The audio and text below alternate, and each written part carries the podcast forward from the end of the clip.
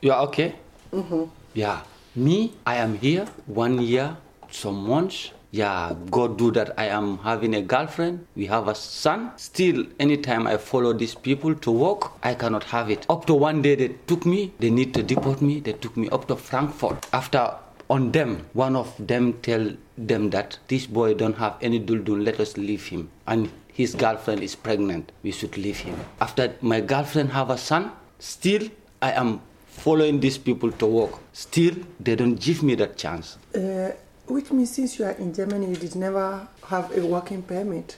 Since I am in Germany, I work only three months. Um, that three months, when my that contract finish, I need to apply another contract again. They refuse. I have a contract forever, no stop. Just the safe see me and like me. And since I am in Germany, I never have problem. I never have strape. I never sell any drug. And this uh, some people are saying we sell drug not all of us. Some people we have our own characters. Understand? Mm-hmm. and me when in time of here i'm not having here any son any nothing i will not disturb the germans. I will not push and pull with them because they over i over respect and love them and i like them. They risk me in my life. Take me to hospital do everything for me. When in time of no son no nothing i will leave and go. But right now any day they took me I will come back because I love to be with my son and walk and feed my son because today I don't have a mother, I don't know my mother. When I see people with their mother, I know how I feel. So tomorrow when my when my son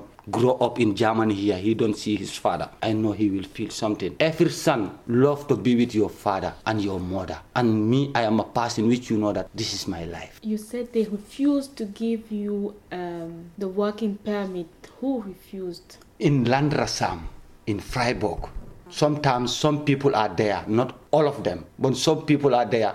How they treat us. Look, we are human beings and we deserve to have a nice future. You know, we know that no place better than home. But when somebody leave his home and come to your home, think twice about it. You also said they took you to Frankfurt. Yeah. When was it? That is six months back. That time my girlfriend is three months pregnant. Three months pregnant. I tell them that me, why you guys are taking me because these people they don't send me any letter to leave. I don't have any Duldung. Why? They told me just we will take you. But the time they are leaving me, they start saying that we think that you are electrician, you are this, you are this. So me right now I I have Spain to come to Europe is very easy now. Very easy.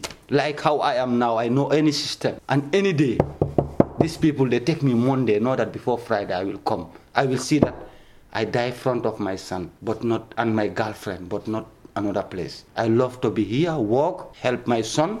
Yeah, with positive, pay pay tax. Yeah, with. You said they take they took you. Yeah. Right, six months back. Yeah. Now, but from where? Where was you as the? I was in Kestaten, my home. One day tonight, I, I lie down, sleeping. They knock my door. They tell me, heute du gehen deine Land. I tell them, warum, why? They tell me, no, they don't know.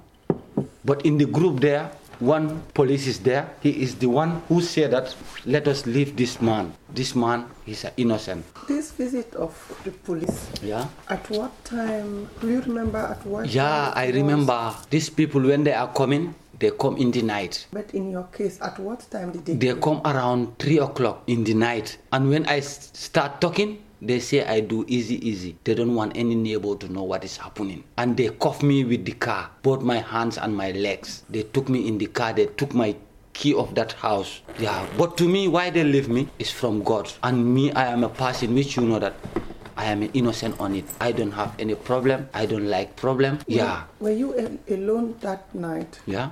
Were you alone in Mm-hmm. the car for, for Frankfurt? Yeah, we are two people. One Nigerian and me. After that, they leave me. They took the guy because they see that me, what I was telling them. Any day I go, know that I will come back because I will see that I die here with my son. And right now, they send me a letter that I should give them my passport and my and my date of birth. And my passport, I give it to them. What did they need more? What did they need more? I don't know. Give them my passport, my date of birth. What did they need more? Uh, can you tell us if you ever experienced so a racist racism abuse you know like in all day and in the, in the contact with police too Look, you see, anywhere you go, people are not equal. Some people are like this. Some people are like this. Some some people treat us good. Some people treat us bad. Me one day I was walking, even somebody make me took. What can I do? Nothing. I have my patient because I'm the one who come. But this is life. What goes around comes around. And you guys know when these people come to us, how we treat them. Love, respect, dignity. So what more? To me, legalize. To me, justice is a fucking color. Fatigue. To me, everybody, we are one. And here, I see good people. Those who know that they have humanity, respect, dignity. Anybody who is judging a black, you don't know what is a black. Every society have good and bad. During the police control, did you experience um, like racist attacks? Sometimes how they see us at the Bahnhof and, and other places, removing our trousers, looking inside, all that is happened to me. But last week I meet them at the Bahnhof. I tell them that me I'm a responsible. And next minute I'm a father. I deserve respect. Now, please. So picking me in the train, taking me outside, only aligning me, only looking me whether I have drug or stuff. Full two year, one year and something. They are doing that. They cannot see nothing because I'm not doing nothing. And what I want, that is to work, pay tax, help my son, care my girlfriend. In the process of asylum, we noticed that the first step is um, for people to go to school, which means to go to integration school Yeah. and learn the language. Yeah. Did you try? Yeah. Because also, if you did not work, did you try to go to school Yeah. and learn the German Yeah, language? I was going to school. After that, I see that my girlfriend is pregnant. I see that I should help her. So I go and look for a work. I get the work. I took the papers at Landratsamt. Still, I cannot have any permit. So I want to go back to the school again. So I hear that the school they are driving people outside. So to me, no need to go there because the place is maybe occupied.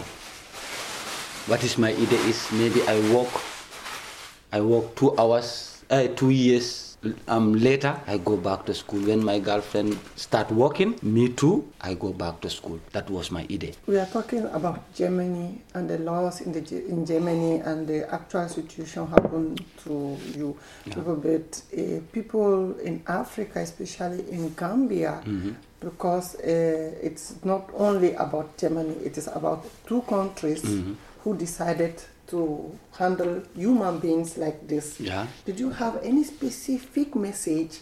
Because people listen to us in Gambia too. Yeah. Did you have any specific message mm. to the people that are leading in Gambia? Here, I will tell you one thing. I want you to know that. You see, Gambia, nobody is from Gambia. Anybody come in Gambia. Some people, their father is in Mali. They come to Gambia. Some people, Senegal, they come to Gambia. Some people, Guinea, they come to Gambia. Me, I am a Guinea Gambian. Some people are there. When you take them to Gambia, you are killing them. Maybe when you take them, their father is not there, their mother is not there. They was renting before. Realize the mother is died, the father is back. So when you take that person there, where what he will we do there? Where did he, he will stay? Me, what I want to tell Adama Barrow and his people, let them try the problems, what is happening there. They try and care about that. Every time Gambia is having problems, people are going out for demonstrations. People are killing people. Police are killing people. Soldiers are killing people. Look to the TRRC, what is happening there? How many people they killed in Gambia? How many people? I think about God always. Don't don't try and cause innocent who don't know. Yeah, these people, this these immig- uh, these immigrations, let them think twice. We are our, we are their brothers and sisters here and we are not criminals. I don't mean all of us, but some of us are there. We are not criminals. Not only me, but I know many people here. Because anybody in Gambia, the presidents and others, they believe their own pocket. They don't believe the people. And power belongs to people. Look in the media today, what is happening in Gambia? TRRC, one. Still, they are disturbing us. Look, one boy from Freiburg, they returned him last month, uh, t- two months back. He is in Spain, coming to Germany. He's coming. So these people, some people, they are disturbing you- themselves. And that is my that was that is the question I wanted to ask you. The young people right now in Gambia, Yeah. they are still dreaming of Europe. They are still dreaming maybe of Germany. You see, and they are ready to come. My you see- question is, as, as somebody who lived here and experienced all mm-hmm. these yeah. difficulties, what do you have to You see- this youth waiting to take boats to Europe? You see what these people are doing? Anybody they send back when you are coming, you bring a group. Do you know that? Because you experience it. You know what is running. You just come to Morocco. Very easy. You buy a motorbike. You cross. You tell them that let's go to Germany. Me, what I will beg these people, let them leave us. We, we, those who are here, they leave us. We free. We work. We pay tax. They treat us like they are people because we are their people. Because anybody who run from his country, he come to you. Think about that because no place better than home. You should think about that. And you see what they are doing? They are disturbing their fellow people. Today, today, when they when they deport somebody to Africa, you see a German there. How can you do him? Think about there. They are disturbing their people. What will you do that German there? When you think about how they was treating you, how will you treat that guy? Think that. Thank you very much. Thank you too.